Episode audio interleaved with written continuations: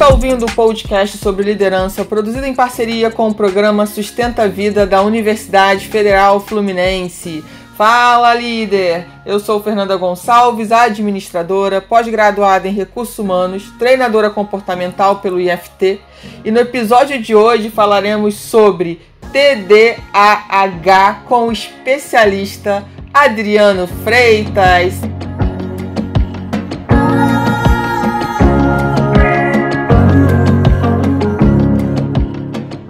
Seja muito bem-vindo novamente, Adriano. Opa, eu que agradeço aqui a, a, a, presença e o convite.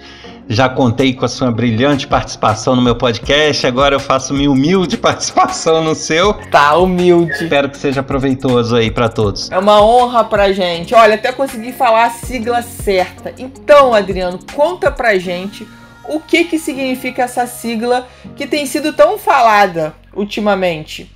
E eu queria que você aproveitasse também e contasse pra gente qual a diferença do TDAH e do TDA.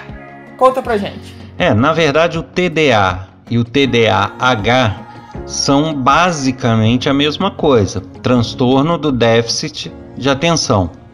É, são problemas que fazem com que a pessoa tenha um déficit, tenha um problema ao ter, ao focar a atenção dela em alguma coisa, em, em se concentrar para uma atividade ou se concentrar para um afazer que ela tenha.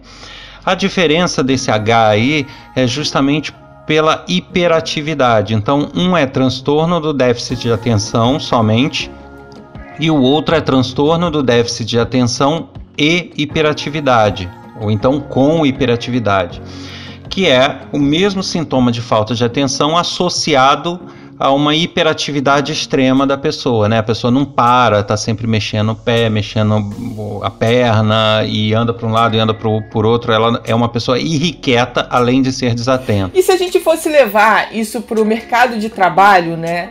É, eu queria que você me dissesse, né? Como que a gente pode lidar melhor com essas pessoas?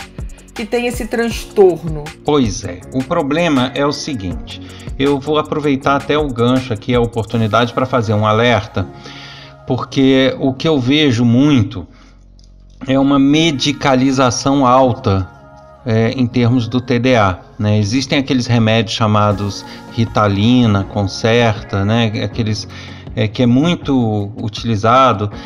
E, e assim, é, o que se sabe é que esses remédios são seguros até a página 2. Por que, que eu falo até a página 2? Porque não existem estudos de geração, estudos chamados de estudos de longo prazo. Então a gente sabe que eles não vão, causa, não vão causar ataque cardíaco em ninguém amanhã. Mas eles ah, daqui a, a 20 anos, daqui a 10 anos, uma pessoa que tomou isso constantemente, se sabe o que vai acontecer? Não. Ainda não há esses estudos. E como eles são remédios que têm uma composição muito próxima à metanfetamina, né, que é muito próxima à cocaína, é, assim, não estou dizendo que é a mesma coisa, tá? Que fique isso claro. Mas a, a, a composição é próxima, são remédios que há uma séria suspeita de que pode, com uso contínuo, ter algum tipo de problema futuro, mas não há esses estudos ainda, não está batido esse martelo. Então, é, há uma medicalização no sentido, ah, a pessoa é desatenta ou é irrequieta, taca a ritalina nela. Então, há uma prescrição em muito larga escala, quando na verdade é, o que se estima é que uma grande maioria das pessoas que estão medicadas não precisariam. E aí, e aí a gente não sabe qual vai ser a próxima geração, o que, que a gente vai ter no futuro, entendeu? Dessas pessoas que já crescem com medicamento. Então queria só fazer esse alerta.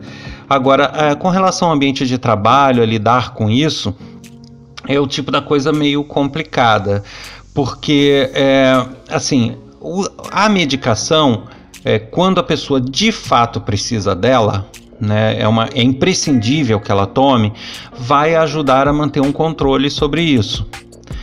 Mas é, é um controle relativo também, tá? Não significa que a pessoa vai ficar 100% focada, mas ela vai ter um controle bem melhor, sem dúvida.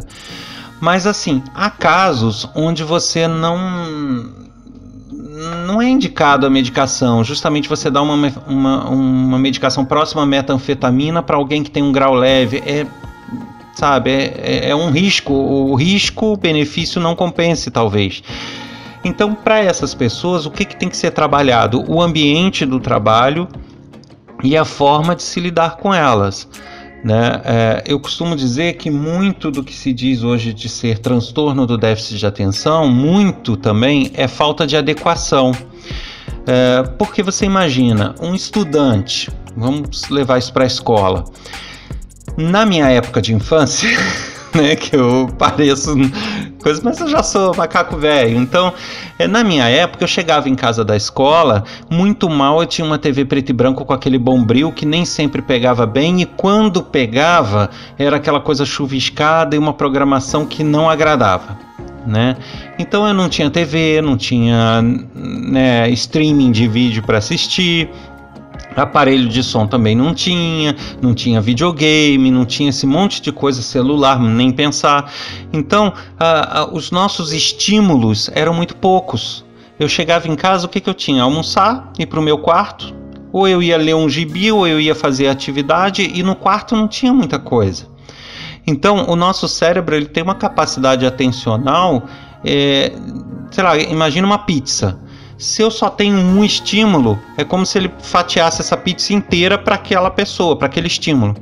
Agora, se eu chego em casa hoje, um estudante chega, aí tá, televisão ligada, o aparelho de som, tá com fone no ouvido, tem o um celular tocando, rede social, videogame, ou seja, o bombardeio de estímulos nele é infinitamente maior do que naquela época. Então, é, essa fatia de pizza ela tem que ser dividida para todos esses estímulos. A capacidade atencional dela fica restrita para cada coisa. E ela não vai conseguir de fato focar essa, essa pizza inteira para uma coisa só. Ela vai ter essa dificuldade. Então, muito se dá aí, nessa dificuldade, mediante ao excesso de estímulos. Então, para essas pessoas que já têm uma dificuldade natural, isso eu estou falando assim, para a pessoa normal já seria um dificultador o excesso de estímulos.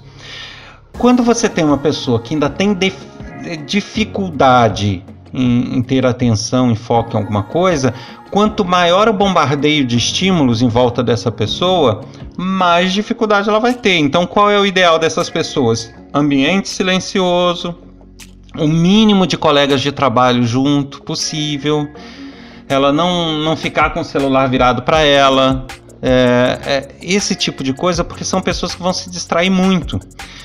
Então, o fato de você ter quatro pessoas numa sala, o outro mexer o braço, ele já está lá focado no outro, não está não tá mais no trabalho. Então, por isso que você, é, esse tipo de pessoa, o ideal delas é trabalhar o máximo possível sozinhas, é, sem som ambiente, sem televisão por perto, sem gente chamando toda hora. É, é esse tipo de coisa, é reduzir os estímulos que chegam para ela. Eu queria aqui é, aproveitar, né, até como consultora de RH, né, e até deixar aqui aberto é, as pessoas, né, que têm esse diagnóstico.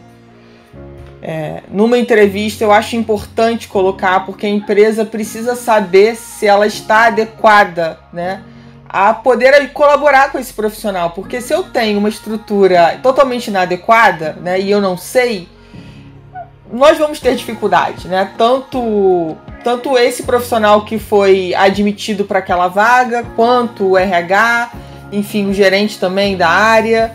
E também para aqueles profissionais que ao longo da vida, não sei, vai fazer, né, vai, vai buscando saber de repente alguma situação que está acontecendo na vida dele e descobre que tem um transtorno, é diagnosticado com o transtorno, seja ele qual for. Né?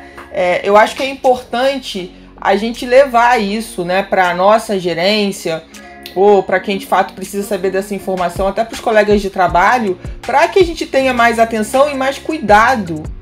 A gente não pode mais ter aquele medo, ah, mas será que eu não vou ser demitido? Mas será que isso? Mas será que aquilo? Mas e a sua saúde?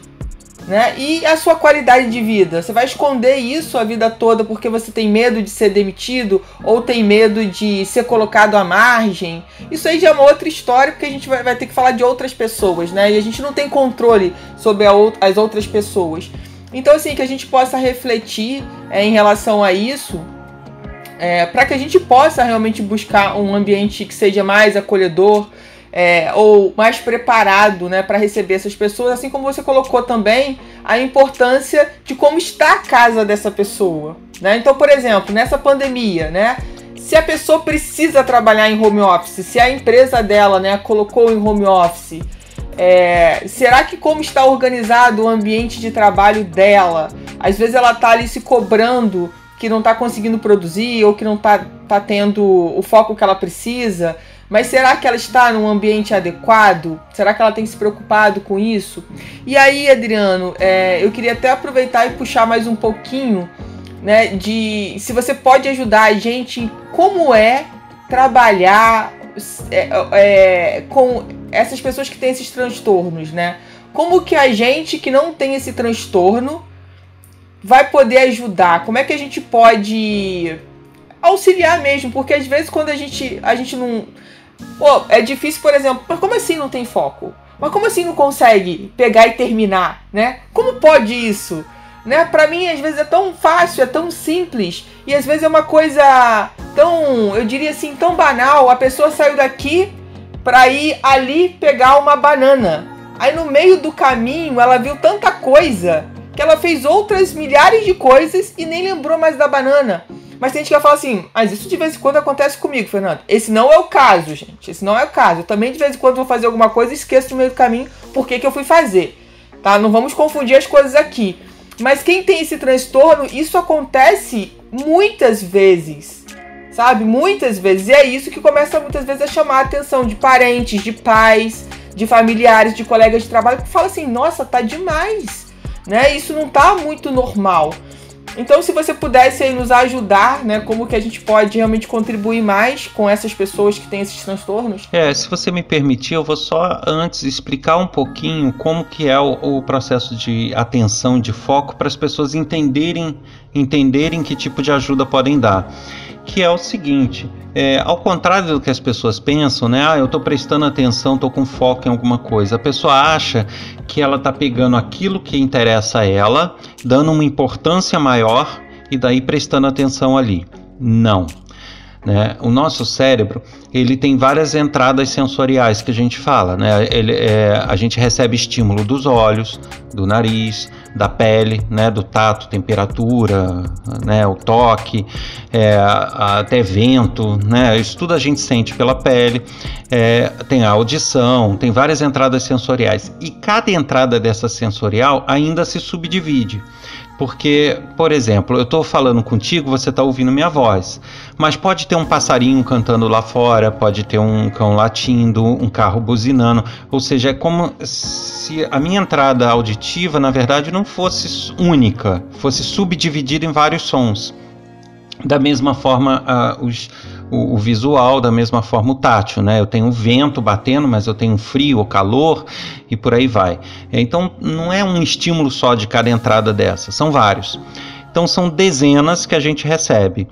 E aí o processo de foco do cérebro é o seguinte: é ele é, entender o que, que é relevante para ele naquele momento, ignorar os outros. Ele não aumenta a importância do que ele quer focar ele diminui do que ele não quer. Então ele descarta o que não interessa e fica com o que interessa. E aí processa esses estímulos. É, tanto que às vezes a gente está é, tá conversando, você às vezes só está ouvindo minha voz, mas aí se eu chego e falo, olha, presta atenção que tem um passarinho cantando, às vezes você não estava ouvindo ele. O fato de eu falar que tinha um passarinho lá fora te faz é, não descartar mais o som do passarinho e você passa a ouvi-lo. E, isso acontece. Então, o processo é de descarte, na verdade. Quando a pessoa tem TDA, onde está o problema? No descarte. Então, ela recebe esse, esse essa trauletada de, de, de, estímulos ao mesmo tempo e ela não consegue determinar o que é relevante e descartar o restante. Ela fica com todos, ou quase todos, ou uma maioria, aí vai ter, depender do, do quão severo é. Então, você imagina uma pessoa que o tempo todo tá ouvindo você falar e ao mesmo tempo ouvindo o passarinho, ouvindo a buzina, ouvindo não sei o que, tudo ao mesmo tempo, com a mesma intensidade. Entendeu? Você vai né, regulando os volumes e deixando de ouvir alguma coisa seletivamente. Eles não. Então é como se eles estivessem o tempo todo com uma multidão na cabeça de tudo que está eh, entrando de estímulo. Isso vale para temperatura, isso vale para estímulos visuais e tudo. Então a pessoa vai ficando enlouquecida. E muitas pessoas, justamente por essa aflição ela vai ficando num estado de aflição tão grande de ter muitos estímulos que ela vai ficando hiperativa. Ela vai ficando agitada justamente pela aflição que isso causa. Então, algumas tendem a ter hiperatividade junto, por isso essa associação. É, então, partindo desse entendimento, a gente pode de novo voltar naquilo que eu já falei, né? Como que a gente pode ajudar? Falando o mínimo, chamando a atenção o mínimo, é, movimentando o mais suave possível próximo a ela, porque todos esses estímulos vão se juntar aos outros que ela está recebendo e fazer esse bolo na cabeça. Então é, é muito dramático para uma pessoa dessa estar trabalhando num ambiente com quatro, cinco pessoas, porque essas pessoas vão conversar entre si, vão, vão se mover e ela vai ficar com isso tudo na cabeça. Então, o ideal é, é, sabendo que aquela pessoa precisa de concentração naquele momento, quer conversar, converse no outro ambiente com as outras pessoas, não converse na frente dela, entendeu? Não, não fique fazendo. Tem gente que fica jogando bolinha para cima de papel, brincando enquanto espera um, alguma coisa acontecer. Então, não faça esse tipo de brincadeira, não faça esse. Porque, mesmo não sendo com ela, vai servir para ela, entendeu? Esse é o grande problema. É, a gente que não tem o transtorno, né? A gente às vezes fala assim, nossa, mas isso que você colocou é muito importante, Adriano, muito importante porque a, a gente não consegue, se a gente não tem informação, a gente não consegue compreender o que está acontecendo com o outro. E a gente sempre vai querer julgar e falar, não é possível, gente, isso não. Né? A gente está sempre querendo julgar o outro e muitas vezes é, não tendo conhecimento né, para entender aquilo que a pessoa está falando, como você colocou aí. Sim, sim. Existe um, um, teste que até nos cursos presenciais eu costumo fazer, né? infelizmente não dá para fazer no, uh, por, por um podcast, porque depende do visual. Mas eu posso deixar a dica para as pessoas que tiverem interesse em pesquisarem, é o chamado teste de Stroop, S-T-R-O-O-P. É uma, é, é uma brincadeira quase que até circulou na internet um tempo atrás como sendo uma brincadeira sem, sem motivo algum, assim, sem justificativa, avulsa. Então, algumas pessoas ao verem o teste de Stroop vai falar: "Ah, mas eu já vi isso na internet", só que não viu com essa intenção. É, o teste de Stroop, na verdade, ele demonstra justamente isso, essa aflição que as pessoas sentem. Então, quem não tem o transtorno, ao fazer o teste de Stroop, ele vai se sentir tão aflito que ele vai é, entender 10% do que seria o problema. Aquela aflição dele, ele tem que imaginar que seria ocorreria com quem tem o TDA, a, essa mesma aflição multiplicada por 5, vamos dizer. Então, se você, se você fizer o teste de Stroop, você vai se sentir aflita. Agora, imagina que o teste é só visual. É, agora, imagina a pessoa tendo visual, auditivo, tátil, olfativo. Então, no final, é, esse teste não é, é uma pequena amostra grátis do que seria um TDA. Na verdade, o TDA seria aquilo multiplicado várias vezes, entendeu? Entendi. Muito bom. Adriana, então quero te agradecer pela sua presença. Diz aí pro pessoal onde te encontrar, além do podcast do Sustenta a Vida. Ah, sim, mas você fala além, mas eu não, não vou deixar de falar do meu podcast também, né? Claro, por favor, né? Conta pra gente onde a gente acha. Sigam o Adriano. Quem tiver interesse em ouvir um pouquinho sobre é, as neurociências, sobre o comportamento humano, a performance humana, é só me encontrar lá no podcast também da UF. Pode acessar pelo endereço podcast.adrianofreitas.com. Quem quiser mais informações sobre mim e ter alguns materiais a mais também sobre as neurociências, é só ver o meu site www.adrianofreitas.com ou então me procura lá no YouTube Adriano Freitas Neurociências que vai me achar por lá, também tem materiais bastante legais aí para quem quiser. Adriano, então posso repetir 10 mil vezes, foi uma honra, realmente foi muito bom. Quem não assistiu o episódio anterior, o Adriano também conversou com a gente, só que aí foi sobre outro assunto tá? Então busca aí no podcast anterior. Então está sendo o nosso segundo podcast aqui que a gente está gravando. Então assim foi muito bom poder poder escutar você.